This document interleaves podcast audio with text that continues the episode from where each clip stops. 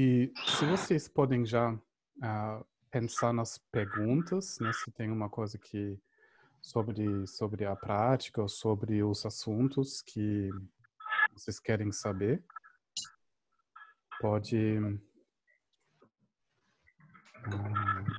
colocar lá no chat. Posso perguntar oral, Guilherme? Pode, pode. É, eu li aquele texto uhum. né, enviado, assim, muito, muito importante, esclareceu muita coisa que eu realmente ainda precisava entender. E uma das coisas que realmente há algumas semanas vem assim me provocando na, com minhas práticas até de, de Guru Yoga também e tal, é em relação a Samaya. Uhum. Né? Então, assim, uma das práticas, eu lembro que eu saí da prática com essa palavra, assim, muito, né, como se eu precisasse entendê-la um pouco mais profundo, né? Uhum. Apesar de eu ter entendido, assim, superficialmente a questão do compromisso espiritual. Aí gostaria só de ouvir um pouquinho, assim, sua visão, né, do Samaya. Uhum. Obrigada. Aham. Deixa colocar os microfones em mudo. Ok.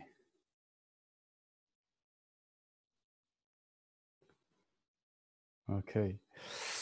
É, aqui parece assim, na frente da tela não existe samsara, tô, tô no controle. Uh, eu posso me ver muito grande, vocês muito pequeno. Parece samsara, né? Mas enfim, eu estou me colocando é, grande depois para a, a, gravação.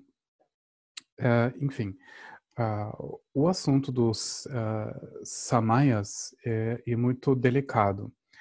Hum, falando sobre uh, Guru Yoga, o que eu tenho em mente, em primeiro lugar, uh, de facilitar para vocês o contato com os professores.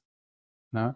Uh, o que eu estou procurando o mais um, é de simplificar, né? de uh, deixar isso mais fácil. Né? A comunicação pode se desdobrar, uh, desenrolar de uma maneira assim fácil e eficaz.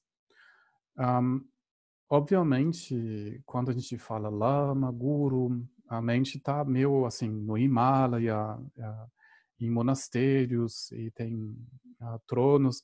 Para mim, com certeza, quando eu uso a palavra, isso ainda tem, né? porque isso foi como eu encontrei, né? de uh, uma pessoa assim colocando a mão na minha cabeça, dando bênção, uma coisa hum, bastante mística e também uh, bastante fascinação do meu lado, né? O mundo uh, que eu desejei muito, o mundo perfeito espiritual. Só hum, a coisa mais importante eh, nesse mundo, uh, mundo do, da bênção, mundo de experiências místicos ou, vamos dizer, espirituais, nós precisamos tranquilamente com realmente com muita tranquilidade e confiança fazer a nossa parte, a nossa parte e de praticar todos os dias um pouquinho, né, de aprender como acolher os pensamentos e as emoções, de entender gradualmente uh, como funciona a nossa a nossa consciência, né? Isso uh, é o foco aqui. Começando com os mestres, hum, uh, certamente tem uma certa mudança. Uh, nós estamos adaptando a maneira de passar uh, o conteúdo, a essência da linhagem né, aqui na Europa, na, nos Estados Unidos, no, no, no, Brasil, América do Sul, em todos os lugares, isso, te, isso muda. E na última conversa eh, que eu tive com o Kamapa, que um, o mestre que, que é responsável para a linhagem e também os centros é, no, no Brasil, hum, ele quer que tudo acontece de uma maneira muito simples. É, ele uh, tem essa preocupação quando a gente fala muito sobre essas coisas místicas do Vajrayana, dos gurus, dos lamas, que na verdade isso pode até fortalecer a nossa neurose. Tá? Essa maneira de se sentir hum, menos valorizado, que uh, o guru vem e que ele vai quebrar o ego, uma coisa assim, parece assim muito estranho esse uh, processo, parece ou místico, o perigoso, o muito radical. Então isso abre a brecha que a gente não usa o nosso tempo muito bem e também não de uma maneira uh, sana, né? E uma maneira onde nós entramos primeiro em contato conosco, como nós funcionamos, as nossas fraquezas, a nossa vulnerabilidade e também a nossa força da intuição, a nossa força de manifestação, a nossa força de fazer algo assim muito bacana com a nossa vida, né? Sem uh, gritar muito alto, sem mudar o corte de cabelo, de uma maneira muito simples. E o meu mestre, ele falou aqui é pessoas normais conversando com pessoas normais. Tá? Então, isso quer dizer, a maneira de, de não colocar uma coisa muito, muito grande. Então, a minha preocupação, o, o meu propósito principal, de facilitar esse, esse processo, de poder conversar sobre a espiritualidade, de tirar uh, as dúvidas, de receber apoio para esse processo espiritual. Bem, claro, ao final das contas, nós vamos ter que fazer uh, contato como a linhagem uh, funciona, como a prática da, tanto da Kamakage ou da Nyingma, ela funciona. Né? E sim, nós temos a, a sorte, o, o karma positivo, que agora, nesse momento, nessas linhagens que eu falei, que as, eh, as outras, uh, eu não conheço muito muito bem, uh, deve ser a mesma coisa, só eu falo mais da Kabunima porque isso eu conheço. Tem mestres espertos vivos. Isso tem uma importância muito grande. Então, nós vamos ter que fazer todos, todas essas coisas no mesmo momento. De continuar normal, de olhar o que a gente precisa, como lidar com os nossos sentimentos, com os pensamentos, com as emoções. E também se abrir para essa bênção do despertar, que é uma experiência, uma realização ativa nesse, nesse momento. Daí vem esse assunto do Samaya. E Samaya, uh, você chama isso uh, tendre, isso é uh, se chama conexão.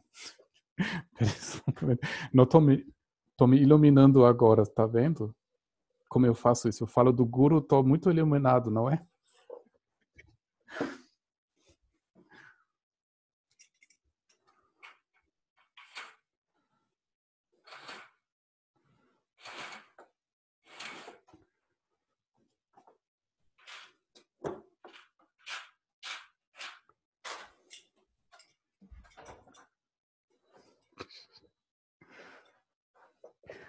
Uh, desculpe. Então, um, a ideia dessa, dessa uh, conexão um, e para exaurir ela, de usar essa conexão uh, como uma ponte. Então, quando o, o mestre, o lama está tá vivo, você usa essa conexão e essa conexão te lembra o tempo todo que na verdade a mente do mestre, a sua mente é a mesma. O meio de se comunicar, a gente chama o Guru Yoga.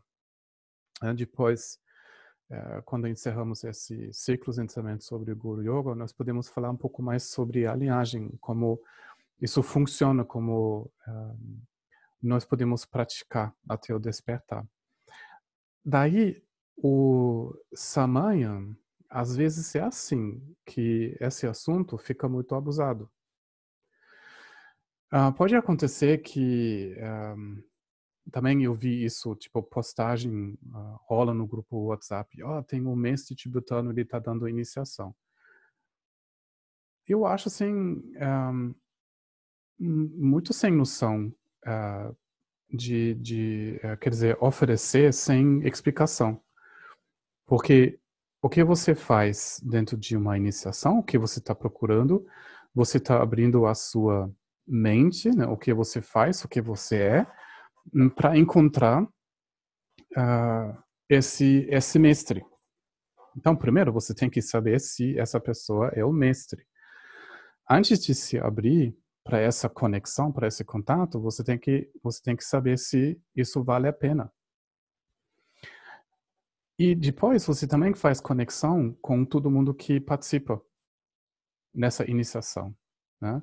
Então, os meus mestres falaram de cuidar muito desse desse processo, né, de realmente fazer isso com o mestre onde tem a confiança, onde tem a certeza que ele é desperto. Né? O que acontece, infelizmente, é muito que uh, lamas vêm, eles estão em iniciação, é, com, também com o motivo de fazer conexões, e depois, com essas conexões, tem essa ideia que uh, você, você se vira aluno desse professor.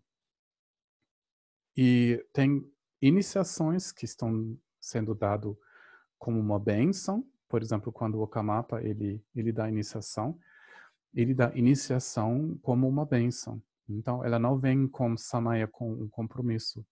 Mas outros professores estão dando práticas é, complexas que você precisa praticar. Então, se você pratica ou participa num ritual desse, uh, em, por exemplo, na linhagem Sakya, principalmente também Gelugpa, você recebe isso, você tem a conexão com esse mestre e você tem que praticar essa prática todos os dias.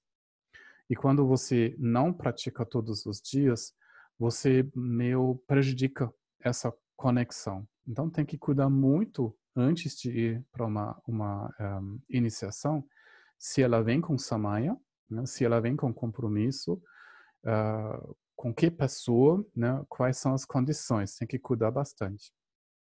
Mas, uh, procurando ou estudando os textos de referência sobre os samayas como os meus mestres, um, é assim, o samaya de verdade se faz quando você recebe a iniciação e quando nesse momento você vai realizar a natureza da sua da sua mente. Então nesse momento o, o contato está realmente sendo feito, né? quando tem essa realização. Então nesse momento o mestre ele mostrou a verdadeira natureza da sua consciência para você e realmente nesse momento se faz esse vínculo. Bom, tem textos diversos sobre isto, não? Uh, como você pode prejudicar ou até romper uma conexão dessa. Um, então, primeiro, eu ia cuidar com quem eu faço essas conexões, né? Uh, qual é, uh, quer dizer, a visão dele, se ele tem realmente essas qualidades, se depois eu preciso seguir essa prática ou não. Né? Isso é, é bastante importante. E simplesmente ter a certeza hum, que eu vou querer praticar nesse jeito. Praticando nesse jeito de Vajrayana, ele está sendo feito um, não assim para exatamente ficar numa, numa vida comum. Né? Uh, normalmente, os praticantes do passado vivenciaram uma vida meio incomum, né? mais dedicado para essa prática, para uma visão incomum. Né? Então, o, o requerimento dessas, dessas práticas é bastante alto. Então, nessa maneira, a gente teria que esperar mais tempo, estudar mais sobre o significado dessa prática e levar tempo de conhecer um professor desse. Bem, uma vez você faz a conexão com o mestre dentro de uma iniciação e você tem a sensação que você tem essa conexão, você pode sim ir atrás, você pode sim se recolher dessa, uh, dessa relação, né? com, com respeito. Obviamente, melhor de, de não, né? de ter estudado o caso assim, muito bem, para você não precisa uh, se retirar. Mas o rompimento desse samaya, aonde você pode dizer hum, você acumula um karma negativo, ou aonde você cria problemas espirituais, quando você age contra esse mestre. Né? Então, de uma maneira, a gente pode também ficar um pouco mais hum, tranquilo uh, o rompimento acontece quando você age de uma maneira agressiva contra algo. Mas o que aconteceu, né, uh, um caso de um mestre uh, gordo, que, que eu não gostei muito dele não, mas ele pegou nas, nas meninas jovens, um pouco instável, aí depois falou, tá, tá vendo, agora eu sou o seu lama, aí você precisa obedecer. Pronto. Uh, um, um, escândalo, abuso do poder e sexual emocional muito grande com esse esse ângulo do Samaya. Né? Então, meu mestre também falou que no Tibete isso foi uma maneira de agir politicamente. Né? Você vai dar iniciação muito grande, aí depois você fala, tá, agora tem um vínculo, né? E os alunos agora precisam uh, obedecer. Né? Então, eu quero absolutamente evitar uh, essas sensações, as práticas que nós praticamos aqui, tanto chinese, um, as práticas do Nedon Gyamso, né, do Nandro dos preliminares, né, com Guru Yoga a gente entrou no assunto dos preliminares, não vem com esses compromissos. Né? Ninguém precisa se preocupar. Isso foi um assunto uh, os meus professores acharam muito importante que hum, nós não criamos um ambiente onde tem essa pressão espiritual, onde nós sentimos obrigação uh, e, quer dizer, uma, uh, uma pressão. Claro, para o Dharma vive no Brasil, cada um precisa uh, ajudar. Né? Isso é uma dinâmica que, que é necessário, que, que é óbvio. Mas não, assim, com essa coisa, uh, se você não faz isto, você vai terminar no inferno, ou você acumula karma negativo. Né? Então, eu quero um, estar bem fora dessas, um, desse ambiente, né? Então, eu quero que nós vamos uh, fazer o Dharma porque a gente gosta, porque se estabeleceu entre nós né, uma, uma confiança natural. Né? Então, por isso, nunca me coloco como o mestre, não estou assim fazendo coisas místicos, bobas talvez, mas não estou assim tentando de criar uma coisa mística onde isso cria dependências ou essa sensação que um, tem problemas com samaya, o karma negativo, né? Então só para deixar isso um, muito claro, a Sueli uh, já ajudou um pouco muito, muito. Né? Então, veja só. E às vezes a gente recebe né, essa, essa, essa informação uhum. e a uhum. gente fica um pouco assim, sem uma clareza. Uhum. Né? E assim, foi muito leve da família, senão perguntar alguém. E eu li o texto e estava muito claro, assim, muitas coisas. Mas aí, em relação ao Samaya, perfeitamente, me atendeu. Muito obrigado. Uhum, legal, legal.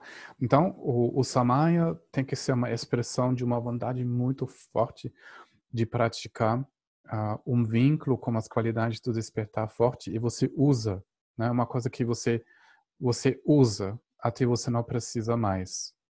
Isso é isso é importante. Um um vínculo que você usa de comunicar as melhores qualidades. É, isso é a ideia. Só infelizmente, uh, às vezes isso foi, foi usado, né? No pior caso que eu vi com um professor que se aproveitar de mulheres assim bem jovens, assim não preparados, de jeito nenhum, um, dizendo tá, agora, né, uh, você tem que me obedecer, senão você uh, tem karma negativo, vai terminar no inferno. Isso muito ruim, mas infelizmente isso aconteceu, né? Bem, deixa eu ver, tem mais perguntas aqui. Eu queria saber sobre os chakras. Uhum. Por que será? Você tem chakras?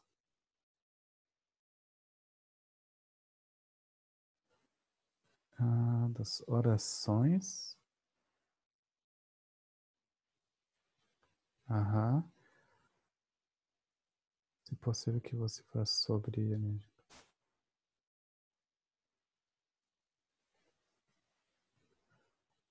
Aham. Um, bem, sobre, sobre a linhagem, uh, eu posso né, talvez dizer poucas palavras, mas eu queria pegar um, um outro momento de falar um pouco mais sobre isso. né, onde nós podemos talvez nos conectar um pouco um pouco mais, né? Porque é muito inspirador de uh, falar nos, nos, mestres, né? De ver várias maneiras. Eu também gosto de falar sobre isso, mas talvez a gente pegue um momento né, para ter um pouco mais um, tempo. Um, aí as orações, veja só. Uh, eu sim hum, fiquei hum, meio assim inspirado, eu achei que foi muito inspirado. Talvez eu fui até, entrei pro um tempo, em volta de sete anos, em, em retiro, seguindo o movimento, hum, tendo, quer dizer, a sorte de, de receber uh, essas práticas, né, uh, dos seis yogos, do Yidam, né, eu uh, tive o karma positivo de ter tido muito tempo uh, nisso, que eu acho até foi, foi bom. Um, e na época, um, o que também uh, Gendron Pucci ele, ele colocou, né, ele tirou tipo a metade da, do aspecto ritualista. Né? Isso quer dizer, ele ele diminuiu as, as, uh, as práticas e duplicou o tempo. Então, a gente fez eh, a metade de normalmente os tibetanos fazem em três anos, em sete anos, para ter mais tempo para sentar. Ele já achou isso muito importante.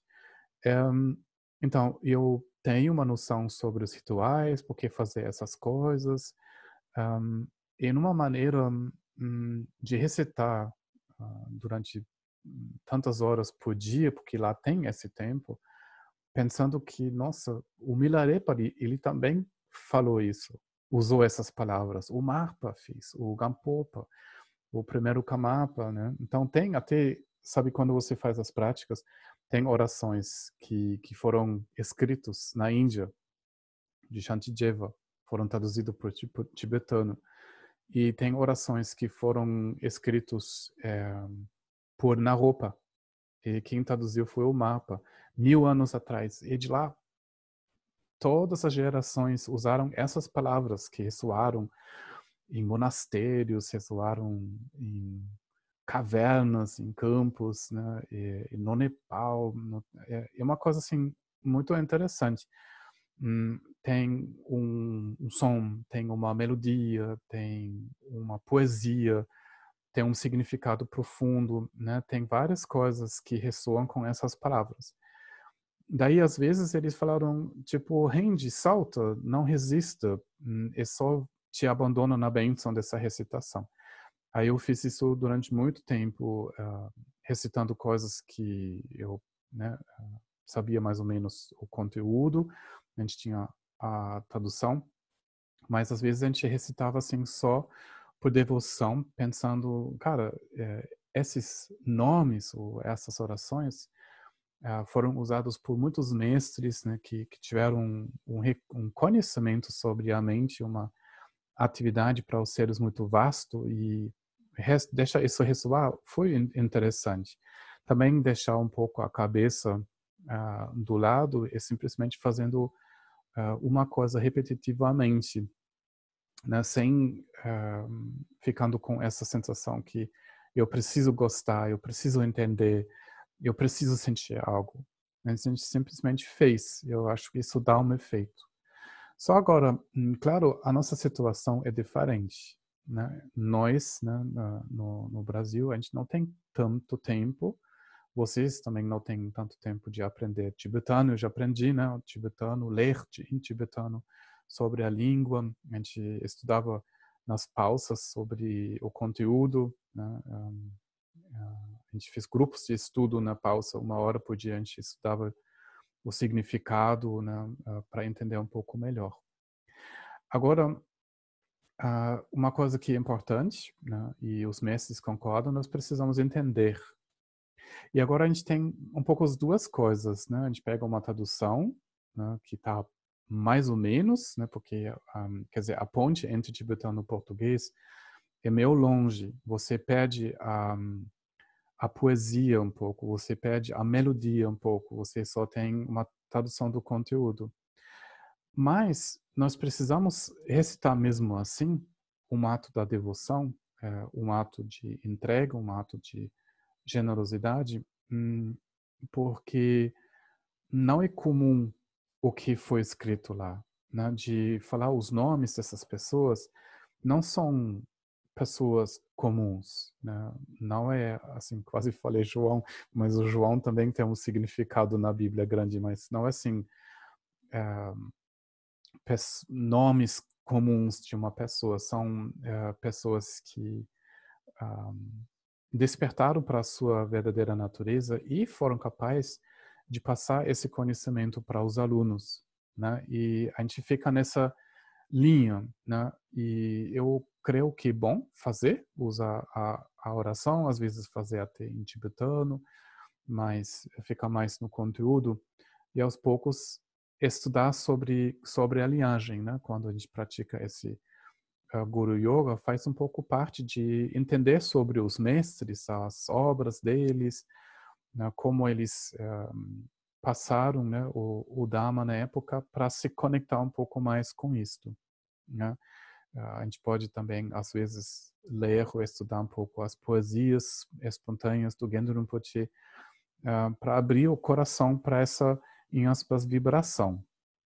Né? Então, agora, isso é uma continuação da oferenda do mandala que a gente ressoa e quando isso ressoa, né, isso ressoa para os seres invisíveis, isso ressoa hum, para os animais, né, isso ressoa para os gatos. Né? É, você tem dois gatos e as baratas, né, que ficam lá, não sei se você tem muitas baratas, mas assim, é, você faz isso ressoar nesse mundo, nos, nas células, mas uh, também Lá uh, né, você pratica no Ubatuba, em São Paulo, lá em Fortaleza, na Bahia. Então, isso ressoa. Então, é, você pode imaginar hum, que isso é uma dedicação para os seres. Né? Isso é uma coisa assim, uh, com um significado muito grande. Quando você fala isso com uma declaração não só de amor, mas de confiança, sabendo que o que esses mestres mostraram, você também vai mostrar. Né? O que eles foram capazes de uh, estabelecer no mundo, uh, vocês, nós, nós vamos estabelecer isso no, no Brasil. Hum. O Guru Yoga, isso também um, uma declaração de saber que, cara, isso não é muito longe. Né? A pior parte, quando a gente ficou porcos, peixes, mosquitos, pássaros. Esse tempo difícil, esse tempo com pouca saída, isso já passou. Né? Agora nós estamos numa situação muito fortunados e a gente pensa, recitando esses nomes, a gente pensa nesses pássaros, os peixes, nas baratas, os gatos, né? todos esses seres que sem ninguém fala esses nomes, uh, com essa autoridade, da, da realidade tal como ela é, para ninguém, eles não podem subir daquilo. Aí a gente tem que fazer isso. Né, no meio da pandemia, né, a gente fala isso para os vírus, para as bactérias, né, para todos esses seres, isso tem que ressoar. O Dharma tem que, tem que ter um som, tem que ter um, um nome. Claro, é um pouco assim estranho você ficar lá na beira da praia, você fala nomes tibetanos de pessoas que parece muito longe, mas é muito mais perto que a gente poderia achar. Né? Então, as orações, o Genro Rinpoche, ele falou, tem que recitar as orações dos mestres, né? porque eles são uma expressão do despertar. E, tipo, a gente entra nessa onda quando a gente recita. Né? Então, às vezes, claro, é, claro, é tedioso, tem pouco tempo, né? tem que resolver já muita coisa, mas isso é tão precioso que vale a pena, né? mesmo quando a gente acha um pouco estranho tudo isso, de fazer mesmo assim. Eu digo. Hum, os chakras, não sei, não sei. É, a gente poderia, assim, conversar muita, provavelmente muita coisa sobre os chakras, mas uh, tem sabe, tem essa ideia que tem chakras, mas hum, na verdade, não existem exatamente chakras. Né? Parece que hum, lá dentro tem uma coisa que você não percebe. Não, chakras são cruzamentos, cruzamentos de conexão. Hum, são tanto é, cruzamentos de canais de informação e também das energias, né? Isso quer dizer um pouco como os nervos, né? É, você tem nervos que estão mais do lado físico, mas eles emitem, comunicam informação, né? Tem as aferentes, eferentes, que trocam informação, que um, você, meu, sabe que você está com fome, por exemplo, tem uma informação. Depois, outras informações você usa para esticar o braço, por exemplo, ou quando a bexiga, ela, ela comunica para o seu cérebro, cara, tô, tô apertado. Aí, finalmente, você chega lá perto do, do da privada, uh, você salta, sabe? Tem essa com, comunicação e os canais energéticos é um pouco assim como os nervos, né? Tem, um, eh, você usa a energia para controlar esses processos do corpo para reter água, né, para um, eh, a, circulação, para a califação do corpo. Tem é, realmente coisas físicas que essas energias estão controlando, né? E também, por isso a gente fala tanto sobre os chakras, um, também sobre a nossa percepção, né? Então, a, a energia que circula nos órgãos sensoriais, por exemplo, e as energias internas, a conexão com a respiração e energia vital uh, estabelecida dentro do nosso corpo, faz a experiência dessa vida. Né? Por isso tem uma certa importância. Aí, por isso, eles vão ter que, se conectar. Aí eles se conectam em lugares. Né? Uh, tem cinco que estão dentro do corpo, tem sete, até uh, eles estão fora do corpo também. É simplesmente a, a circulação da energia tem cruzamento. E o chakra basicamente é isso, um cruzamento. Aí, quando você pensa, hum, você pode apertar um nervo, não fica ruim, né? Quando você tem um ciático que apertou, dói. Mas também quando você fica muito tenso, muito torto, hum, você também meio assim aperta né, os canais, as vias da energia. E o mais ela fica torta, o mais, uh, vamos dizer, perdidos somos, estamos. Uh, o que a gente precisa saber sobre os chakras? Basicamente, não muita coisa. Quando você senta de uma maneira alinhada, você alinha né, os chakras. Então, a circulação fica mais fácil. Por isso, a gente usa a posição da meditação para a circulação ficar mais suave. E normalmente você vai uh, notar quando você fica muito curvado durante muito tempo, a sua consciência não fica muito clara. E quando você quer perceber, é melhor de relaxar e de abrir o corpo e você vai perceber que a sua energia também se pousa um pouco, você respira melhor e a sua consciência fica mais clara, um pouco mais feliz. Né?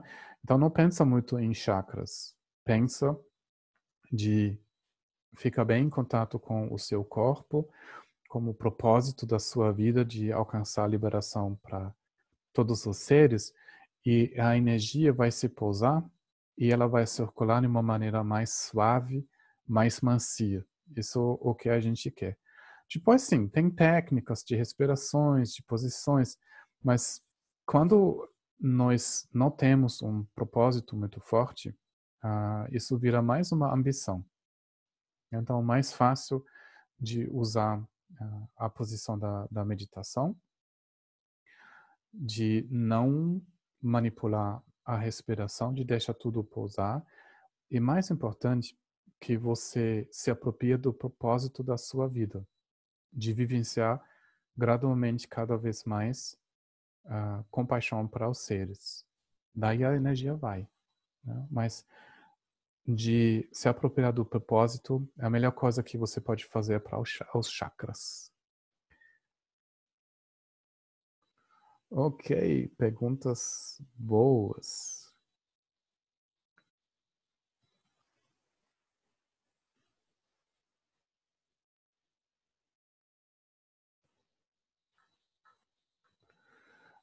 Ok, agora tem à disposição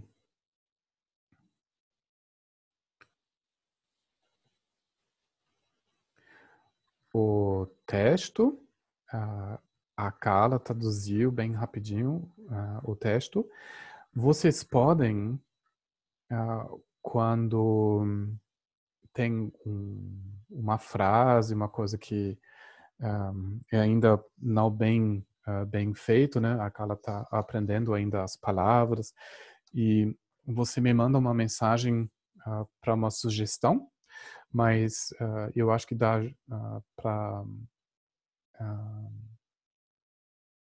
para ler o texto bem, para entender bem. Acho que o trabalho estava sendo bem feito. Só se tem uma sugestão, sem grande preocupação, depois manda para mim. Hum. Voltamos nos ensinamentos do, do Gendo Rinpoche. Uh, e esse texto foi uh, uma, é uma compilação um, de vários momentos quando ele estava falando sobre o Guru Yoga, certo? E aqui, é nesse parágrafo, eu acho que mais ou menos a gente parou aqui, um, ah, que está falando sobre um relacionamento ideal. A maneira tibetana de falar sobre, sobre as coisas um, é de desenhar uma imagem uh, ideal das coisas. Um, pessoas da Ásia, eu acho que eles têm menos preocupação com isto. Eles podem até exagerar.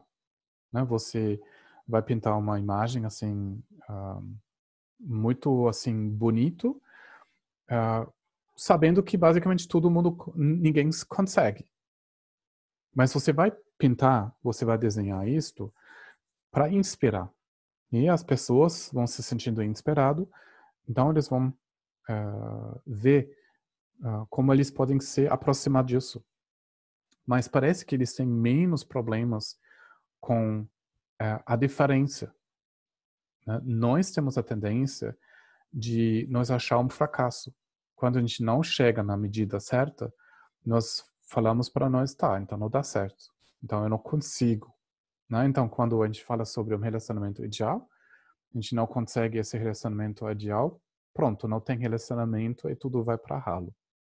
Então, quando aqui nós falamos sobre o relacionamento uh, ideal, uh, sobre algo que, que é como um molde de uh, para um, um satsang é o ideal. Isso quer dizer que a referência, né, o professor, o, uh, quer dizer, o, o, mestre, ele é o molde e quando o aluno ele fica mancia, ele se adapta nesse molde e ele pega exatamente a forma. Mas o que quer dizer isso? O professor em o que ele fala, o que ele faz, o que ele vive espiritualmente e o despertar.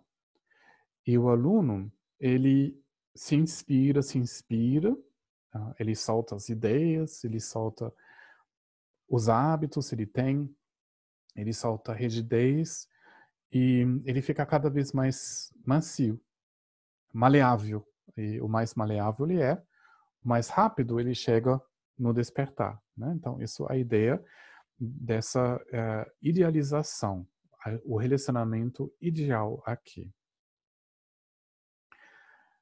Um, o que para nós aqui é importante? Ok, tem a coisa ideal. Bem, hum, nós como alunos, nós não somos ideais. Uh, cadê o mestre ideal? Onde eu posso eh, encostar, onde eu posso assim uh, trabalhar. Quando nós encontra encontramos nós nessa situação de saber que nós não somos perfeitos e a gente tem muita dúvida como se relacionar com ou um professor ou um, um mestre, né? são duas coisas diferentes. A coisa mais importante para trabalhar uh, nesse momento de dúvida e a nossa renúncia. Então, a renúncia é um assunto é, que vai determinar muito a qualidade do aluno. Então, isso quer dizer, quando o aluno uh, tem muito apego nas coisas uh, mundanas, ele vai ser muito pouco maleável. Quer dizer, ele vai se encontrar muito distraído, ele vai ter opiniões muito fortes, ele vai ter emoção muito forte. Então, ele deveria praticar a renúncia fortemente. Bem, agora deixa, deixa assim catar agora os cacos. Então, para ser maleável, nós precisamos soltar o nosso apego para o mundo. Ok, ok. Mas como fazer isso praticamente? Praticamente, nós precisamos saber sempre ou voltar sempre para a nossa questão principal. A questão principal se resume em nós queremos ser presos ou livres. O que a gente quer verdadeiramente? A gente vai querer continuar preso ou livre. Tumba Rinpoche falou isso. Então, me diga, você quer continuar a sonhar ou você quer acordar? Então, nós precisamos, e nesses momentos, nós perguntar essa pergunta. Nós queremos sonhar ou a gente quer acordar? A questão dá um frio. Ela, ela hum, dá uma certa agitação quando você se pergunta. Cara, o que você quer verdadeiramente?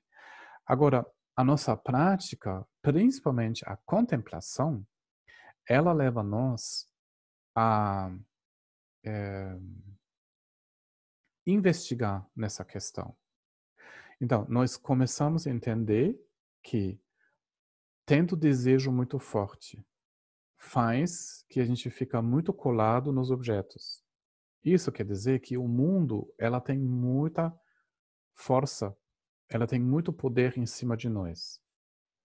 Isso é, no momento do apego, é muito desagradável e isso gera sofrimento. Refletindo, contemplando sobre o nosso motivo de viver, vai esclarecer isto. Agora, veja, isso não é tão difícil. Você olha na sua experiência, você decide. Você está contente como você está? Você está contente com a sua experiência da vida? Se você está contente, então beleza. Você não precisa se forçar de meditar se você está contente. Mas se você não está contente, você pode ver o que? O que faz que você não está contente. Então, e na investigação, o que faz que você não está contente? Ou o que traz a insatisfação na sua experiência, você naturalmente chega na renúncia. Isso não quer dizer renúncia, você precisa cortar o cabelo, você nunca mais come chocolate, você não pode mais beijar ninguém. Não quer dizer isso. A renúncia quer dizer de esclarecer cada vez mais, cada vez mais profundamente o seu propósito da vida. Você quer obedecer? Você quer se é, adequar ao mundo ou você quer ser livre? Alguém livre dentro do mundo. Então, quando nós vamos querer aumentar, em aspas, a nossa qualidade do aluno, nós vamos fazer o quê? Nós vamos praticar os quatro pensamentos que vão direcionar nossa consciência para o despertar. Nós vamos observar a qualidade verdadeira do nosso corpo humano. Nós vamos redefinir a nossa relação com o nosso corpo. Nós não vamos ver mais o corpo pela medida que ele é desejável, muito sexy, muito jovem, muito magro. Não, nós vamos ver ele mais dessa perspectiva, o que ele pode um, trazer para o mundo, a liberação e a compaixão. Nós vamos redefinir essa relação. Nós vamos praticar é, o pensamento da impermanência, nós vamos redefinir a nossa relação com as coisas do mundo tanto do nosso corpo, tanto das, dos nossos bens, né, do, dos smartphones, né, do, dos, dos, carros, Nós vamos olhar em tudo. Nós vamos redefinir a nossa relação de uma relação que se apropria, que se apega e algo que vive a mudança constante das coisas. Então, é, deixa eu ver, eu preciso agora.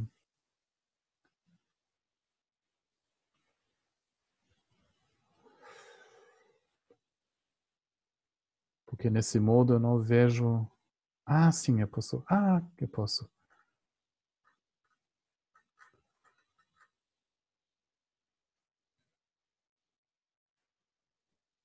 Aqui, uma pessoa quis entrar e nesse modo é difícil ver. Mas deu certo agora. Obrigado. Agora entrou. Um, então, redefinir a nossa relação com as coisas, né, pela impermanência, né, as coisas, também as nossas emoções e pensamentos. Hum, isso uh, muda a nossa relação com o mundo. Depois, claro, o karma e os, os uh, efeitos negativos dos samsaras, desvantagens do samsara. Então, contemplando, deixa nós mais à disposição, mais disposto de, de praticar, nós vamos ficar mais aberto e mais maleável. Então, quando nós vamos, assim, nós avaliar como alunos, né, e certamente nós não chegamos nem perto do ideal, não, a gente pode, assim, com as contemplações bem simples, gradualmente chegar lá de ser mais aberto, né, e de ter mais força, mais vontade de se soltar. Então, isso é muito importante. Quando aqui nós vamos precisar entrar no molde, não assim que tem é, é que nós precisamos baixar a atualização da nossa pessoa, que nós precisamos ser uma outra pessoa. Não. A ideia, nós precisamos ser maleável. Então, nós vamos contestar, colocando em questão é, a nossa rigidez, né, as nossas crenças e os nossos apegos. E vocês vão ver que isso não é tão difícil quando vamos continuar levar em consideração esse conforto do nosso corpo e principalmente da, da impermanência.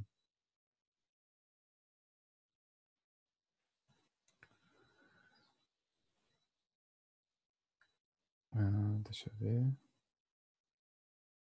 Então, uh, o que é importante aqui que a liberação tem que ser mais inspirador que ganhar no mundo. Então, quando nós queremos mais a liberação que as coisas do mundo, nós vamos no, no caminho certo.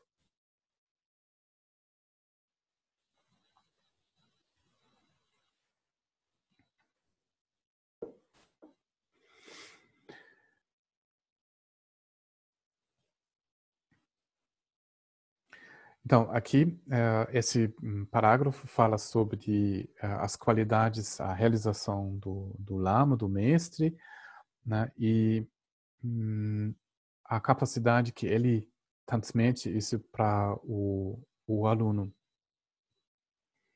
Então, hum, quer dizer, os dois têm que ter essas qualidades. Uh, e me sempre vem esse, esse exemplo ah, quando o mapa ele voltou da Índia, ele teve alunos no Tibete, eles praticaram na casa dele, ah, fizeram os retiros lá. E um momento ah, ele deu iniciações. e nessa semana onde ele, ele deu essas transmissões, essas iniciações, os alunos experimentaram vários milagres então, eles perceberam que o mapa se mostrou como idam, como em formas diferentes, atravessava muros, uma coisa assim super místico. Daí os alunos falaram: Nossa, mas mestre, você é extraordinário, você tem essas qualidades. Uh, como você faz isso, uh, de se mostrar dessa maneira, né, de fazer uh, tanta coisa extraordinária. Ele falou, não, mas veja só, vocês não estão entendendo. Ele falou que eu não estou fazendo absolutamente nada. E o momento onde o karma vai amadurecendo. Então, assim, se você olha bem esse processo que o, o aluno encontra o lama, o aluno vai refletindo, contemplando, vai um, esclarecendo a sua verdadeira inspiração. Isso é o processo o aluno faz. Ele fala sobre as dúvidas com o, o mestre. Aí ele se vira mais maleável. Naturalmente ele vai entender cada vez melhor.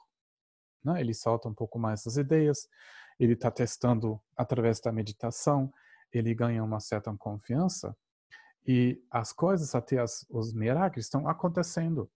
Não assim que o professor, ele, o mestre, vou usar agora a palavra mestre, o mestre, ele espera, em um momento ele faz uma, uma coisa assim super extraordinário. Ele está assim irradiando, ou tomando outras formas. Não, e simplesmente isso acontece através da, uh, do karma entre, entre os dois. Então, isso é importante entender, hum, que não é assim que o lama, de repente, ele inventa de, de fazer um, um milagre, algo super extraordinário. Aqui, hum, o texto fala uma coisa que meu mestre falou que eu não devo. É, ele fala sobre a relação do Tiloponaropa, sobre os mestres do passado. Em outro momento, a gente vai conversar um pouco mais sobre, sobre essas relações. Então, de novo, Gendron Rinpoche, ele está pintando, ele está desenhando esse um, exemplo perfeito. E o exemplo perfeito né, do Tilopa Naropa, dizem que o Naropa foi um mestre já assim bastante realizado, uh, com uma, uma inteligência extraordinário, né? Ele estava assim uh, muito aplicado. Já foi um professor super importante em Nalanda, né? uh, lá com o grupo do ano passado. Nós visitamos esse lugar, né? Onde isso aconteceu, onde esses meses durante durante séculos ensinaram o Dhamma, principalmente o, o Mahayana, um centro muito importante durante quase mil anos. Um, daí ele estava com uma visão apareceu lá uma mulher que, que tinha com, eu acho que 32 marcas da feiura. Os textos uh, falam sobre essas coisas, assim, uma, uma coisa assim, hum, na orelha, uh, um, um, cabelo assim na nariz, tem, tem esses, ela tá super feio e como ela tá tendo todas essas marcas, ela com certeza é uma mulher especial, uma Dakini que se mostrou nessa maneira. Daí ela perguntou a ele, o que você está fazendo? Aí ele falou, é, eu estou, eu estou estudando os textos do Dharma. E ela falou, ah, que legal. Então você entende tudo isso? Ele falou, sim. E ela ficou super feliz. Daí ela perguntou, mas você realiza tudo isso? Ah, ele falou sim, porque ele achou que ah, lá ela ficou ela chorava, reclamava, falando: Nossa, mas um erudito como você, ah, e você mente para uma velha assim? Ele falou: Mas como assim? Eu realmente acho que eu estou realizando isso. Ela falou: Não, mas você tem que procurar o meu irmão Tilo. Aí desapareceu magicamente. Aí isso deu uma saudade muito forte nele uh, de encontrar esse mestre, esse tão uh, de Tilo, e saiu do, uh, do lugar confortável dessa universidade, onde ele já foi uma pessoa reconhecida com uma reputação muito boa. Aí ficou lá na Índia, viajando, viveu na miséria, até ele conseguiu encontrar o Tilupa. E como ele já tinha um entendimento intelectual muito forte sobre o Dharma, o Tilupa não ensinava ele absolutamente nada. Ele se comportava assim nem como um louco o tempo todo. Então, Naropa foi lá querendo ensinamentos, pediu, fez tudo certinho. E o Tilopa negava tudo isso, se comportava assim loucamente o tempo todo, até aos poucos uh, ele se mostrou uh, aberto para ensinar e o Naropa ficou muito feliz, ofereceu o mandala assim. E o Naropa falou, tá, então se eu te, teria um aluno uh, adequado, ele ia pular no fogo, ou ele deixou ele pular de um telhado, ou ele falou um, um aluno ia me trazer uma comida, depois ele uh, foi batido, tanta coisa ruim aconteceu para ele. Então sempre eles colocam esse exemplo do Tilopa Naopa como a relação de um mestre desperto e o aluno perfeito, porque o Naopa ele não teve nenhuma dúvida que o Tilopa ia enganar ele ou fazer uma piada com ele. Então ele fez, às vezes ficou muito ferido e o Tilopa perguntou, mas o que está acontecendo? Aí ele explicou, uh, porque eu estou uh, ainda apegando o meu corpo como escândalo, eu estou sofrendo, blá, blá, blá. E tinha sempre uma explicação muito boa porque ele estava sofrendo e o Tilopa sempre curava ele com uma benção dele e assim ensinava ele. Uh, o Naopa não tinha dúvida, então ele jogava ele em situações muito ruins e o Naropa sempre uh, realizou algo muito importante. E o último ensinamento foi o Tilopa perguntou Naropa uma coisa e antes a pergunta ia fazer sentido na cabeça dele, ele deu uma chinelada, ele bateu no rosto, no rosto dele. Exatamente nesse momento, o Naropa ele uh, foi estabelecido num estado onde nunca mais ele teve conceitos. Então essa relação foi desenhado com algo uh, ideal. E o meu mestre falou, não, fala isso nunca para os seus alunos, tá? Droga, eu já fiz isso agora. Um, porque uh, não é assim que nós vamos querer que isso aconteça. Uh, com essa ideia uh, místico, né? Então, pensa só, o Gendon ele desenhou esse, um, essa imagem perfeita, né, de, de, um mestre, e muitas vezes acontece que alunos tentam se aproximar, mas eles se afastam de si. Vão se inclinando, usam outra roupa, faz, fazem qualquer coisa escandalosa para ser um, um aluno perfeito. Mas não é bem assim que a gente faz. Nós queremos ser cada vez ou gradualmente mais maleável de se apropriar da nossa inspiração, né? Então isso vem de dentro de nós, daí vai acontecer. Então pensa bem, o Naropa ele não foi iniciante. Ele já passou para reflexões, contemplações, para meditações. Ele estudou, ele perguntou, ele esclareceu dúvidas, até ele tá tão aberto. Então isso, na verdade, um exemplo que a gente pode deixar assim num lugar assim na nossa cabeça para ver que sim, nós vamos chegar lá, mas o nosso momento, o momento de, de contemplar, né, de cooperar na sanga, de esclarecer as dúvidas, e vira gradualmente mais maleável.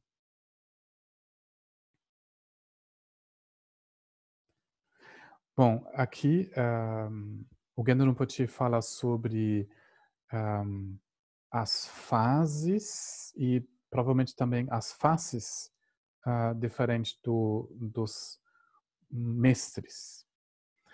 Um, primeiro, veja, uh, tem abordagens para o Dharma um pouco diferente. O primeiro estágio do nosso desenvolvimento é focado o que a gente chama a autoliberação, de entender o que a gente quer verdadeiramente. A gente quer continuar a sonhar ou acordar. Isso agora para nós é a pergunta principal. Depois, quando nós esclarecemos para isso, nós vamos estender o nosso pensamento para os seres, aqueles perto de nós, depois aqueles que a gente não entende ainda tanto e aqueles que a gente até não gosta. Então, a gente chega no, no entendimento e na motivação do Mahayana. Depois, eh, quando nós chegamos na ideia do Vajrayana, sabendo que a nossa consciência já e desperta, nós vamos comunicar com essas qualidades diretamente através do Guru Yoga, as práticas dos Siddhams. Então, em relação disso, do, do nosso estado, o, do grau do nosso desenvolvimento, nós vemos nós vamos naturalmente perceber os mestres desse ângulo. Isso quer dizer que quando aparece agora nesse momento o mestre na nossa na nossa frente, nós vamos ver ele através do filtro das nossas necessidades desse momento. Você pode chamar isso também o seu karma. Uh, isso é mais ou menos como você está funcionando. Daí, isso, os óculos que você veste e você vai entender o, a, a pessoa. E o primeiro lugar, nós vamos ver a pessoa física. Nós vamos comunicar com uma pessoa. A gente manda um e-mail, né? às vezes uma pessoa pode mandar um zap. Né? Se você pode usar o Signal ou uma coisa mais é, da privacidade, eu acho melhor. Manda um e-mail, liga pelo telefone ou agora pelo Zoom. Né? Nós temos assim contato físico. Isso, com, isso é como a gente está funcionando agora neste momento. Nós precisamos a presença, a presença da sangue, nós precisamos ver fisicamente com os nossos olhos como é uma pessoa que fez progresso uh, nesse caminho. Depois, nós podemos ver o professor em outras faces, o quer dizer, um, em outros aspectos dele. Uh, outra né, uh, história clássica. Uh, tinha lá, um, eu acho que foram três ou quatro já mestres uh, que viajaram do Tibete para a China, para a montanha do Manjushri. Eu acho que ela tem cinco picos. E é um lugar assim muito importante no mundo nesse eh, esse lugar. Eu esqueci o nome chinês desse uh, desse dessa montanha. E na linhagem Nyingma, hum, tem dois modos de transmissão diversos. Tem os termas, são os tesouros, né, que o Guru Rinpoche e a Yeshitsuga uh, esconderam, né, que um, ah, eles descobrem e praticam no Yujum no um, é,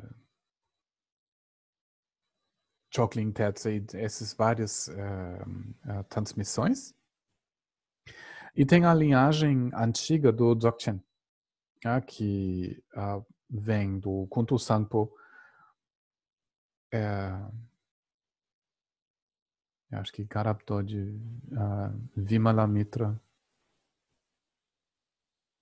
uh, Shisenge, Shisinga. Aí depois Kurimpochi, não, não me lembro exatamente, acho que eu falei talvez errado. Então tem uma transmissão. E dizem que o uh, Manushri Mitra, Manushri Mitra enfim, uh, esses mestres né, que, que são dentro dessa transmissão uh, oral do, do Dzogpa Tempo, né, o Gurumpochi ele trouxe para Tibete uh, esses dois, dizem que cada 100 anos ele vai aparecendo. Daí eles foram lá nessa, nessa montanha para encontrar ele para receber, esclarecer umas perguntas. Então, os três então foram lá viajando, subindo a montanha. Aí um, ah, dois já foram um pouco, outro ele atrasou um pouco. Aí depois ele ficou lá assim conversando e os outros, não, mas a gente tem que encontrar ele, tem só esse momento quando ele vai aparecer para um pouco tempo. Aí eles foram lá, o outro fica lá de novo conversando com um velhinho lá jogado no, no chão foram embora uh, e não encontraram. Aí depois voltaram, encontraram outro cara e disseram, tá, cara, você atrasou, mas enfim, a gente não encontrou ele. Ele falou, como assim eu atrasei? Eu estava conversando com Mitra. Eles, como assim? Você estava atrasando, falando lá com umas pessoas. Ele falou, não, isso foi Vimala Mitra. Então, já esses mestres despertos com o propósito, assim, genuíno, não perceberam Vimala Mitra. Eles perceberam, tipo, um velhinho mendigo velho, assim, meu, lá no chão, assim, um, eh, e não reconheceram. Só um, ele ele estava assim, é, com esses óculos já um pouco mais limpo, ele conseguiu encontrar e conversar diretamente com Vimala Mitra. Então, aqui essa ideia, contando de novo uma história, idealiza, idealizando um pouco essa história, isso quer dizer uh, nós precisamos limpar os nossos óculos. Mas o que a gente precisa agora, nós precisamos o primeiro passo, que é o lama físico, né? Você conversa com um professor, que não precisa ser aquele super mestre, você precisa abrir o diálogo. Daí você precisa uma pessoa na sua frente, né, que, que mostra como sentar, que usa palavras e como essas palavras uh, você direciona a sua uh, curiosidade, as suas reflexões e os seus estudos. Então, começando com o lama físico, uh, e você pode ver que ele hum, funciona com um irmão, uma irmã mais velha, não, um amigo espiritual, que ajuda você a fazer os primeiros passos. Então, uh, aqui alguém não pode falar, de acordo com seu desenvolvimento espiritual, nós uh, os diferentes Nimanakaya, Sambhokaya, Dhammokaya até o estado de Buda, né? Então, uh, a prática, as contemplações estão limpando os óculos e você consegue ver dentro dessa pessoa, esse humano, né? o Nimanakaya, não? Você consegue ver nessa pessoa uh, física a pessoa desperta. Depois, uh, nos estágios dos bodhisattvas, você começa a entender Sambhogakaya, os aspectos mais hum, luminosos, vamos dizer, que agora, com esses óculos um pouco mais densos e sujos, nós não encontramos, não percebemos, até Dhammakaya, até nós podemos enxergar realmente os Budas uh, direto. Daí, nós não precisamos nos preocupar o se cobrando que você não vai ver o Vimalamitra lá, você não precisa uh, ficar bravo se cobrando, mas faz o próximo passo. O próximo passo sempre é de voltar a entender o que você quer verdadeiramente, né? Vai soltando uh, mais da sua rigidez e converso com um professor, um lama pessoal. Né? Ele não precisa ser tipo o super mega bodhisattva, mas você precisa conversar com alguém. Então isso o que a gente faz, né? Nós usamos as palavras, nós traduzimos os textos, nós conversamos sobre as palavras do Genro Rinpoche ou de outros de outros mestres, né? Até nós uh, podemos perceber Hum, as qualidades dos, dos mestres um, um pouco mais profundamente. Bom, é, abrindo esse diálogo, nós estamos introduzidos nas práticas, os textos, e uh, também da linhagem, como uh, a prática do Guru Yoga, e nós começamos a entender o Lama na forma dos textos do Dhamma. Uh, isso parece um pouco místico, mas isso também é bem simples. Hum, eu vejo assim, uh, às vezes eu estou lendo coisas que eu comecei a ler 26 anos atrás, ou mais que isso, quase 30 anos.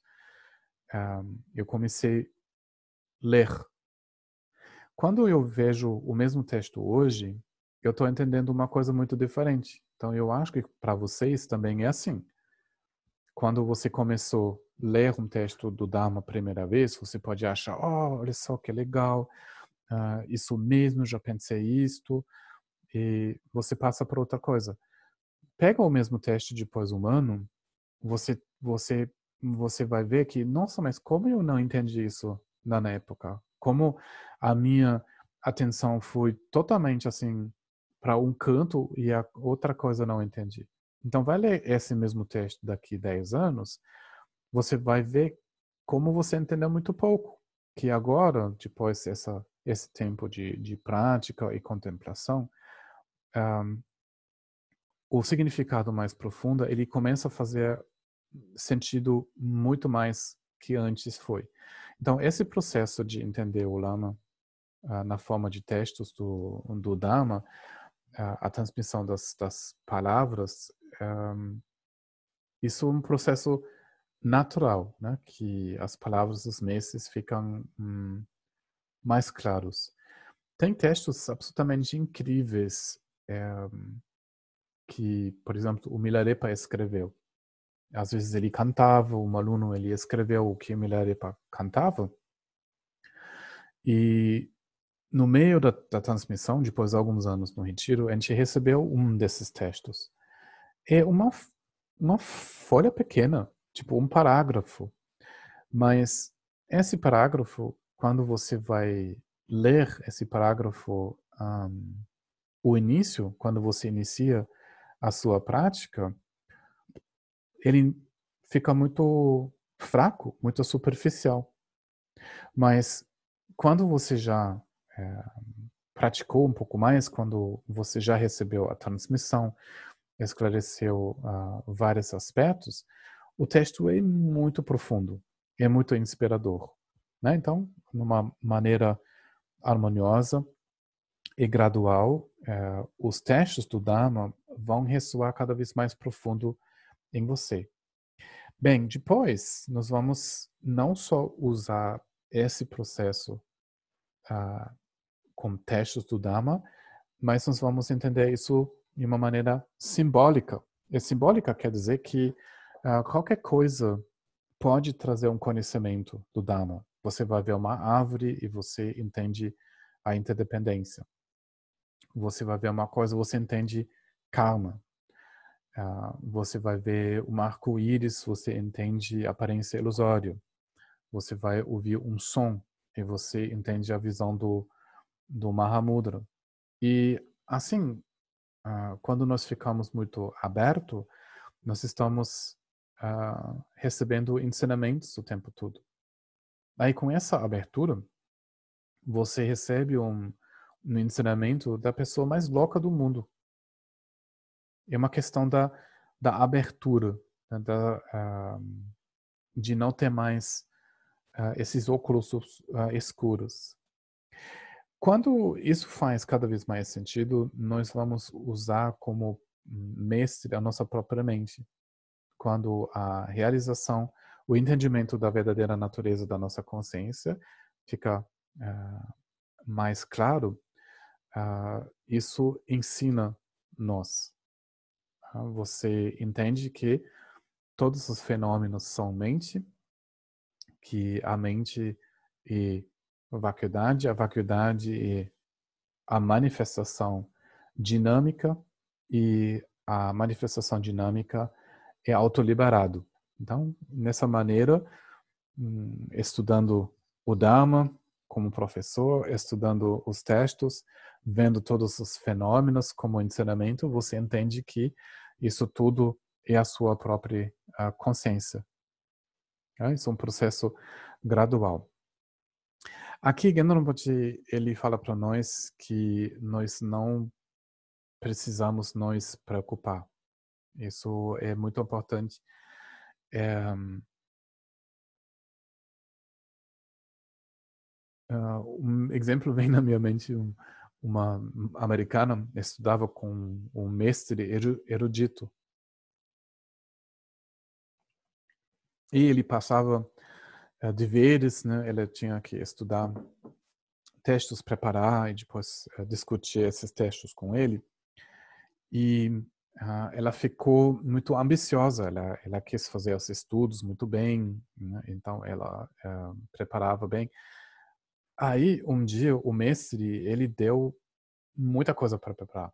Então ele, ele deixou com ela um texto assim enorme. Ele falou: "Tá, amanhã vou querer ouvir o resultado de você. Então você tem que estudar, daí vai ver, uh, vamos ver o resultado. Daí ela viu o tamanho do teste, pensa, nossa, mas gente, como eu vou fazer isso? Daí ela estudava, já ficou tarde, então estudava ainda mais. E depois ela estava assim, morrendo de sono, mas nem chegou na metade do teste, o que ela vai fazer? Então ela já ficou dormindo Aí ela tinha que deixar o texto, uh, ficou muito preocupado, muito culpado, assim, porque não conseguiu. Aí o dia seguinte o mestre veio, ele falou, então, uh, como tá agora com o texto? Ela falou que ela não conseguiu. E ele ele estava rindo porque ela estava super envergonhada porque não conseguia. Ele falou: "Olha, você só pode o que você pode". E, e nesse nesse caminho isso é muito importante. Como é, mensagem, você só pode o que você pode. Se você tem dúvidas, se um, você tem muita emoção, se a sua mente é muito uh, agitada, é assim é assim. E você não pode decidir de ter uma outra mente, ou outros pensamentos, outras memórias, ou um outro corpo. Então, nesse processo, mesmo quando uh, nós vemos algumas imagens, ou, um, quer dizer, desenhos de relações perfeitas né, dos lamas, o, um aluno deveria uh, uh, ter, nós não precisamos cair nessa preocupação. E sempre voltando para o primeiro passo, a sua inspiração, como ela acordou. E a gente volta nessa confiança. Voltando para essa confiança, ela aumenta. Daí isso é o que tira os óculos dos nossos olhos. Não a nossa ambição de ser tipo aquele uh, super aluno para agradar o, o mestre, Então, sempre quando tem perguntas e preocupações, nós precisamos continuar a nossa prática, né? as nossas uh, contemplações uh, e entrar em contato com, com a, a linhagem e o, o Buda. Deixa eu ver, o tempo já passou bastante.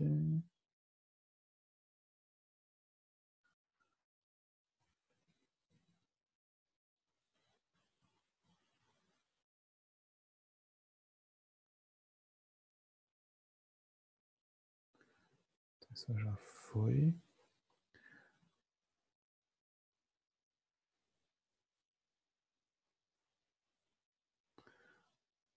Bem, talvez a gente pode ver uh, se tem mais perguntas.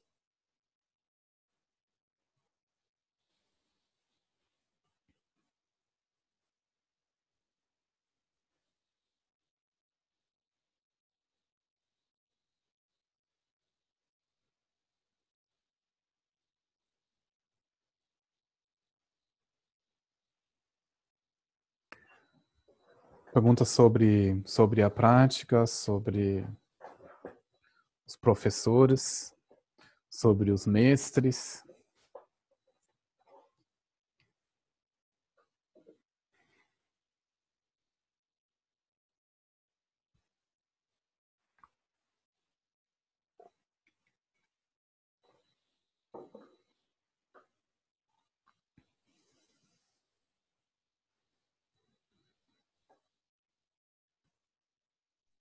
Guelic, posso fazer uma pergunta assim, falando?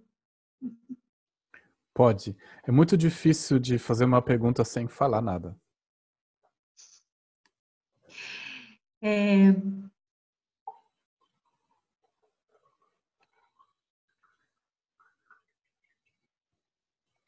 Me parece que o Guru Yoga tem muito a ver com bênção.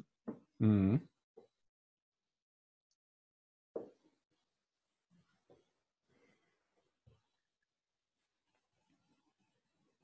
E daí a gente, pensando na, na sequência do Nondro, a gente tem o. A gente toma a direção com o refúgio. Depois vem Vajrasattva limpando os. É, purificando a nossa visão, digamos assim. É, depois vem Mandala, quando a gente se abre para generosidade e é, Aí depois vem a bênção. Como, como que é isso? O que, que, que, que, que é bênção mesmo? É, a bênção vem e tudo é bom depois. Entendeu? Para sempre. Para sempre. Não, é, Certo. Uh, veja só. um, nós ficamos, parece assim, que a gente ficou já muito tempo em samsara. E né, dessa perspectiva uh, de ficar muito tempo acostumado a isto, nós pegamos o hábito uh, de se cobrar, de se cobrar e cobrar os outros. Isso faz que uh, nós ficamos sempre na mão de algo, das nossas obras, né, da nossa, do nosso próprio julgamento né, e dos outros. Né? A gente cresceu em famílias com pais eh, que só conhecem apego, a gente, conhece, a gente vive do lado de amigos que também estão muito assustados, né? Imagina assim, é, ou lembra a adolescência, né? Esse bullying e mobbing, é, é, o que acontece porque todo mundo está super pedido. Daí, dessa dessa perspectiva, nós nós precisamos fazer algo.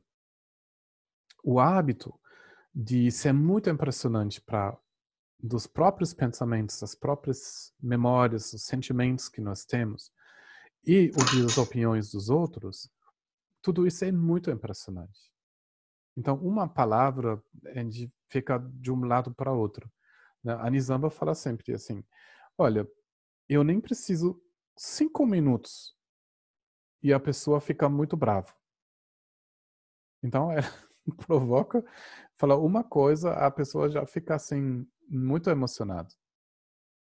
Então, ela, ela faz para mostrar, cara, você quer ficar assim? Nós, nós precisamos alcançar uh, uma maneira de lidar com o mundo, um, nós precisamos retirar esse poder o mundo tem em cima de nós. E como a gente faz isto? Nós vamos nós direcionar aonde isso não acontece.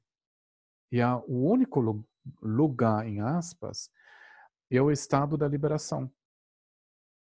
Não tem outro jeito. Então, a, a, a a tomada do refúgio, vai esclarecendo para onde olhar. A gente olhou né, para corpo, a gente olhou para elogio, para ganhar, para perder, para reputação, em dinheiro, em casa. A gente já olhou em tudo que o mundo tem à disposição para nós. E não deu certo, ou só em limites. Mas, com certeza, mesmo se deu certo, você fica muito rico e conhecido como a pessoa mais legal, mais bonita no mundo, você vai morrer e perder tudo isso também. Então, o lugar da segurança a gente não achou. Não no mundo, não nessa maneira.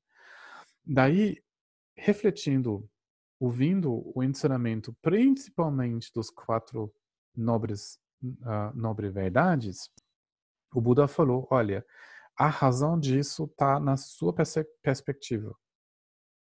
O seu desejo para a sua felicidade cria a miséria. Então, o, o resto do caminho é esclarecendo se o Buda está certo dessas quatro verdades. Né? Da origem e da verdade do sofrimento, o fim desse sofrimento e os métodos. Daí, como as prostrações, né? Você você joga o corpo, você você pega a sua atenção, você dirige para o refúgio. Aí ela vai assim discutindo todas essas coisas com você. Ela entra em dúvidas, ela fica escandalosa, ela faz não sei o que e sempre você pega toda essa energia e direciona. Aí quando você faz o movimento, você entrega o seu corpo, você entrega a sua mente, você entrega o seu pensamento, você abre as células, você abre os músculos, você abre a energia, e você começa a malear. A consciência é como, tipo, um, uh, um cachorro, assim, jovem que quer pular atrás disso, depois ele quer uh, pular atrás disso a nossa mente vai querer voltar para a samsara porque ela conhece isso. Ela segura esse modo de funcionar como um cachorro, ele segura um osso. Aí você tira o osso e de novo, e de novo, de novo, de novo, você faz esse movimento de se direcionar para o despertar, de se entregar, de oferecer o seu corpo, a sua mente para as três joias. Isso realmente é uma coisa pega e vai, pega e vai. Vem as dúvidas, dói uma coisa. Uh, você acha isso bobo, você não gosta de você, você não gosta de alguém outro. E com isso vai, com isso vai, com toda a resistência. Então você trabalha muito essa resistência. Sempre quando vem resistência, você entrega a resistência. Uh, isso, principalmente, você reforça essa qualidade do direcionamento. Então, você pode dizer, a disposição são todas as tendências do samsara, as cinco emoções, certo? Você pode ir esse caminho fácil, porque você sempre fez isso, da raiva, da aversão, da falta de consciência, da inveja, do orgulho. E sempre vai ficar preso. Ou você escolhe o que também está à disposição: amor, compaixão, alegria, equanimidade. As qualidades liberadoras. Tá tudo ali. Só a gente nunca se deu conta que tem a, a, essa decisão a fazer, essa liberdade. E a gente aumenta essa liberdade quando a gente usa esse caminho. E usa esse caminho. E usa esse caminho. É de novo, usa esse caminho. Senão sempre vai nos, nos, nos cinco, cinco emoções. E agora você vai assim, fazendo um caminho, indo esse caminho de novo, de novo, de novo, de novo, de novo, de novo, cem mil vezes. E como você tem agora essa força da determinação, essa força do direcionamento mais cultivado, mais em pé, vamos dizer, você pode trabalhar a raiz das, das suas tendências. Então você começa com as coisas, com as piores coisas que você fez. Mas você não entra na, na culpa. A purificação aqui uh, não funciona uh, de se cobrar. Sim, você, você vai ver e você precisa arrependimento. Todas essas brigas, todas essas bobagens, todas as maldades, todos os, os animais e pessoas que você prejudicou. Isso tem que vir no primeiro plano. Isso tem que dar um desconforto. Isso vai ter que acontecer. Mas você não fica só isso com uma cobrança, né? Você fica assim, ah, não, eu fiz isso, eu fiz isso, eu sou o pior pecador. E você uh, vai baixando a, a autoimagem, a autoestima, não é essa a ideia. Você vai no fundo daquilo. E o que você vai encontrar no fundo de toda maldade, você vai achar insegurança você vai achar a sua carência. Então, você, você olha, tipo, nos piores lugares de você. Mas não da perspectiva de alguém que, que não tem mais essa esperança porque é um super pecador. Não, você começa a olhar isso da perspectiva do Vajrasattva. Da perspectiva que você pode fazer uma conexão com os dois. Então, o, o amor que, que vai fluindo faz essa conexão e ela alimenta o que não foi alimentado. Digamos, bateu alguém, roubou uma coisa, falou bobagem demais. Qual é a razão? Você pode ficar, não, mas porque eu sou uma pessoa ruim. Não. Não, porque tem uma parte que não foi visto tem uma parte em nós, em você, que não foi abordado. Ninguém olhou com olho de compaixão nessa direção. Daí, com Vajrasattva, você olha para você mesmo. Você não tema mais os piores lugares. Você não precisa mais deixar coisas embaixo do tapete ou dentro do porão. Então, o caminho espiritual, ele abre as janelas e a luz entra. Então, olhando nessa direção, veja só, samsara, você agora fortaleceu a sua capacidade de olhar, de se direcionar em uma direção. Você pode dizer, ah, tá legal. Então, eu vou direcionar a minha atenção em estados elevados. Aí vai, vai meditando do mundo para um outro canto. Não é assim que a gente desperta. Não é assim que, ah, não, agora eu vou usar isso de entrar em foco muito grande que o mundo que me perturba, ela fica fora de mim. Muitas pessoas caem nessa. Não, a gente usa isto para olhar aonde nunca foi olhado. A gente toca as células que nunca viram, que nunca enxergaram luz. Então a gente deixa essa esse amor, essa luminosidade fluir nos nossos piores lugares. E assim se cura uma doença. Sabe, imagina um, um cliente, um paciente vem, o doutor, eu tenho dor de estômago. Ah, tá legal. Olha só, é domingo, você pode pensar em churrasco, em outras coisas. Um, olha uma coisa na TV que você gosta. Não, o, o médico ele vai investigar o estômago. Né? Provavelmente ele vai ver, não, tem uh, uma coisa, você está muito tenso, depois tem muita acidez, será? Mas ele vai ter que descobrir uh, em olhar nesse lugar que dói. E com Vajrasattva nós olhamos no coração de, de Samsara. E a resposta é muito simples. A resposta é muito simples. Traz o amor onde não ficou. Traz o amor onde falta. E o Vajrasattva, ele traz essa luminosidade até você realiza a sua mente como Vajrasattva. E trazendo o amor. A falta do amor é a razão da maldade.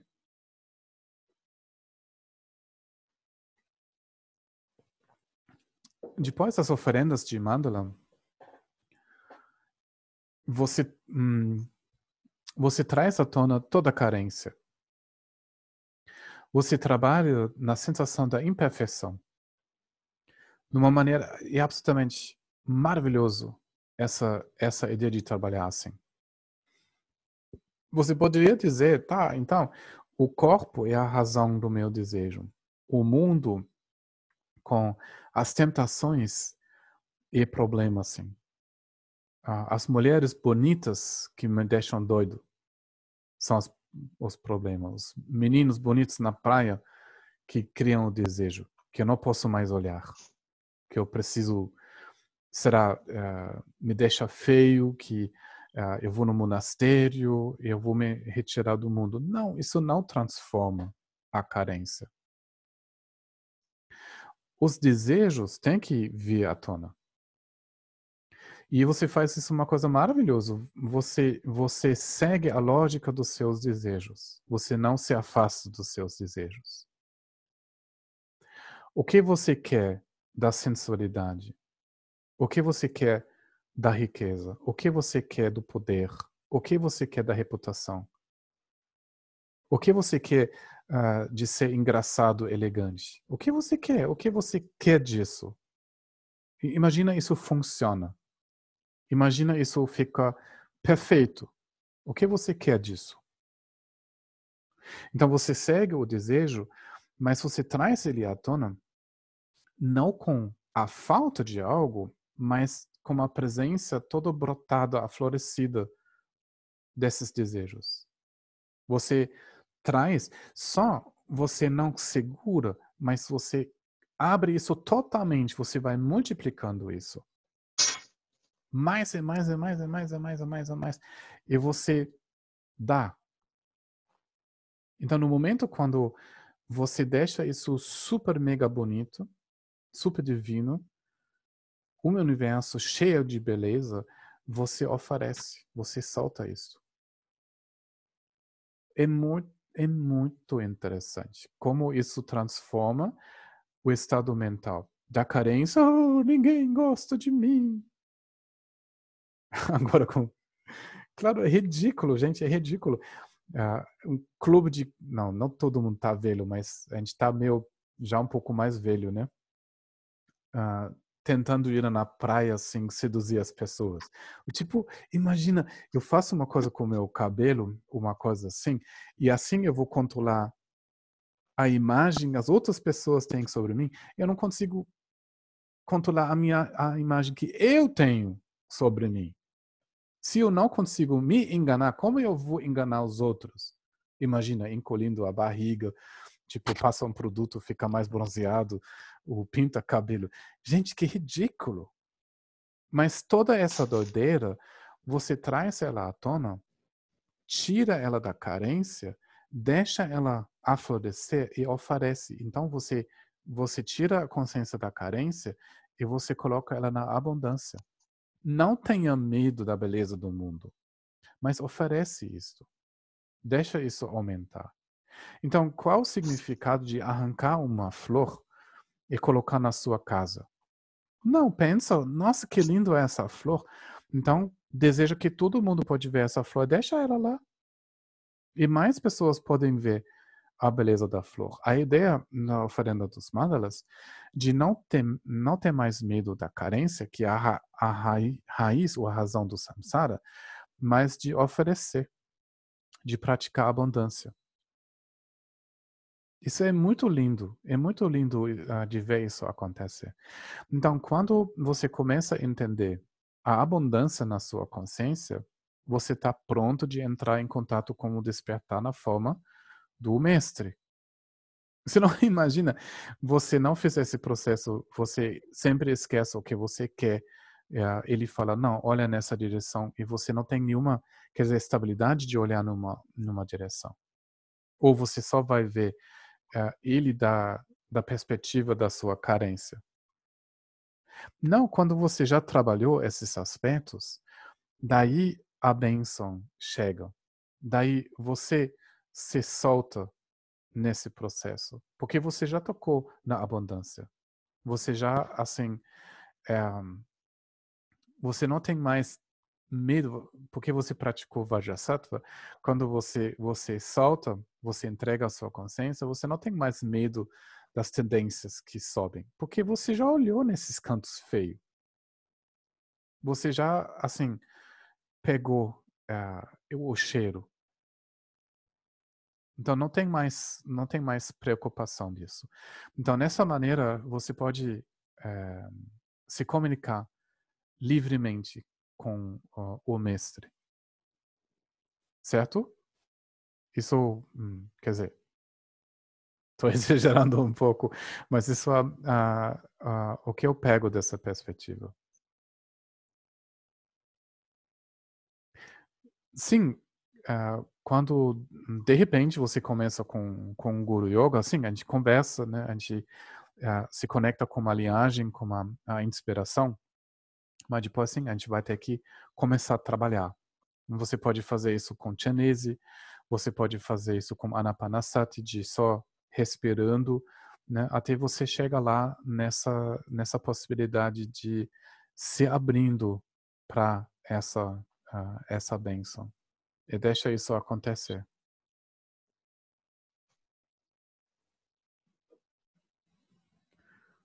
Acho que eu exagerei totalmente. Eu estava assim tão empolgado.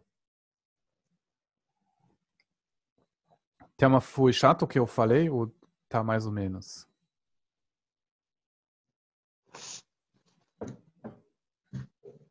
Nossa, meu é, microfone estava ligado. É,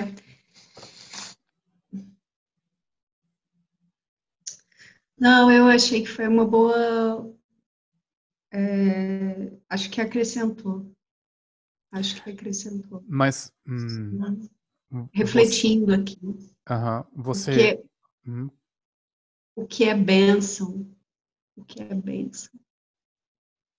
Essa, essa inspiração, essa conexão, essa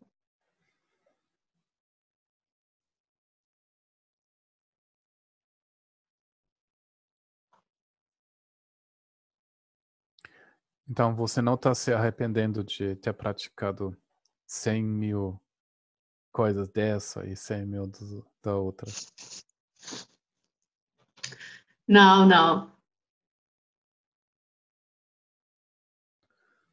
Ótimo. Eu me lembro, né? Você gostou desse início, você gostou do Vajrasattva, aí você fica um bom tempo, né, com Vajrasattva.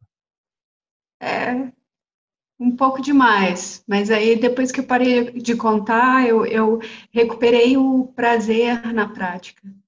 Aí eu, quando eu passei a fazer livremente de novo, é, ficou um pouco pesado no final. Foi o que você falou, né? Vem o. Você estava falando de prosternação, vem tudo, né? Vem cansaço, vem tédio, vem, né? E com o Vajrasattva foi bem isso. Mandala foi super rápido e agora para o Guru Yoga tem essa, eu tenho, por mais que a gente é, vai praticar assim, ah, deixa o, o Guru praticar para gente, mas eu tenho expectativa, eu tenho expectativa de sentir um tchananã, entendeu?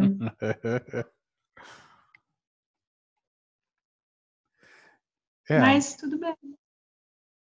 Sim. Uh, a gente pode.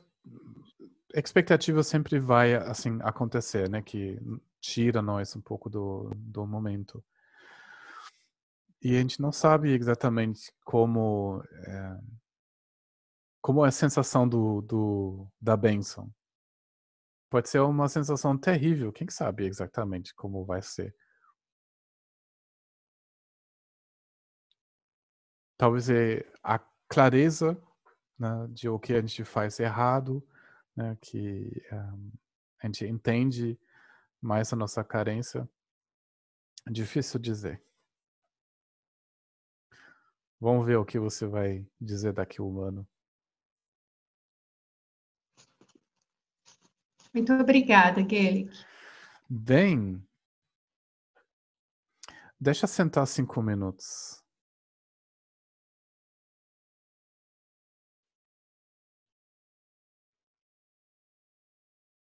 Você pode simplesmente imaginar que nesses cinco minutos você deita a sua cabeça no colo do mestre.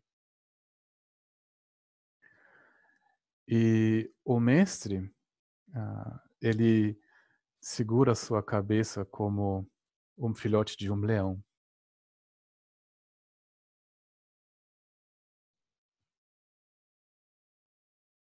Agora, nesses cinco minutos, você não precisa segurar nada, nem a sua cabeça.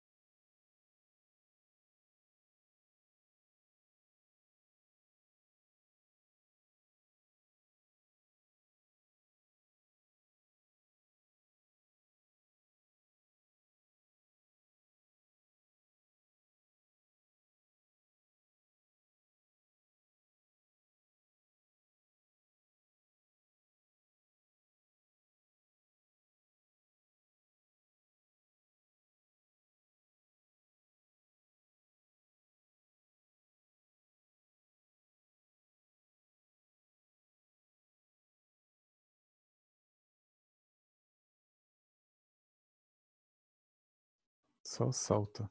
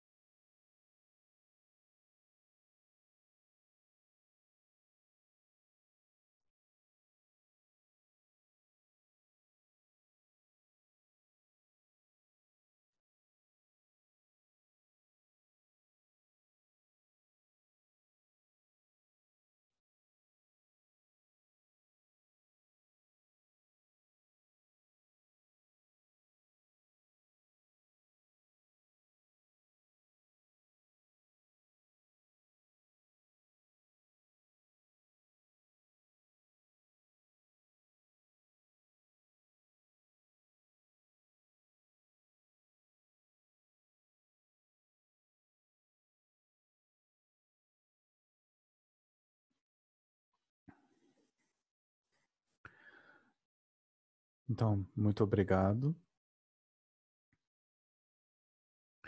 Vamos estender nossa atenção para todos os seres e desejar que eles também tenham alguém que cuida, que guia, que eles podem ter um momento da segurança onde eles podem descansar e se conhecer.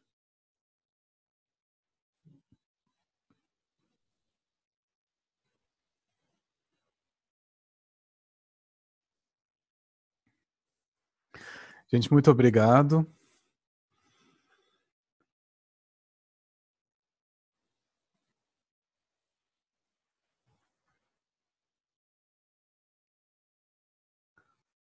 Estou vendo os, os quadrados aqui. E nós vamos continuar sábado. Certo? Certo, obrigado, Galec. Tá bom.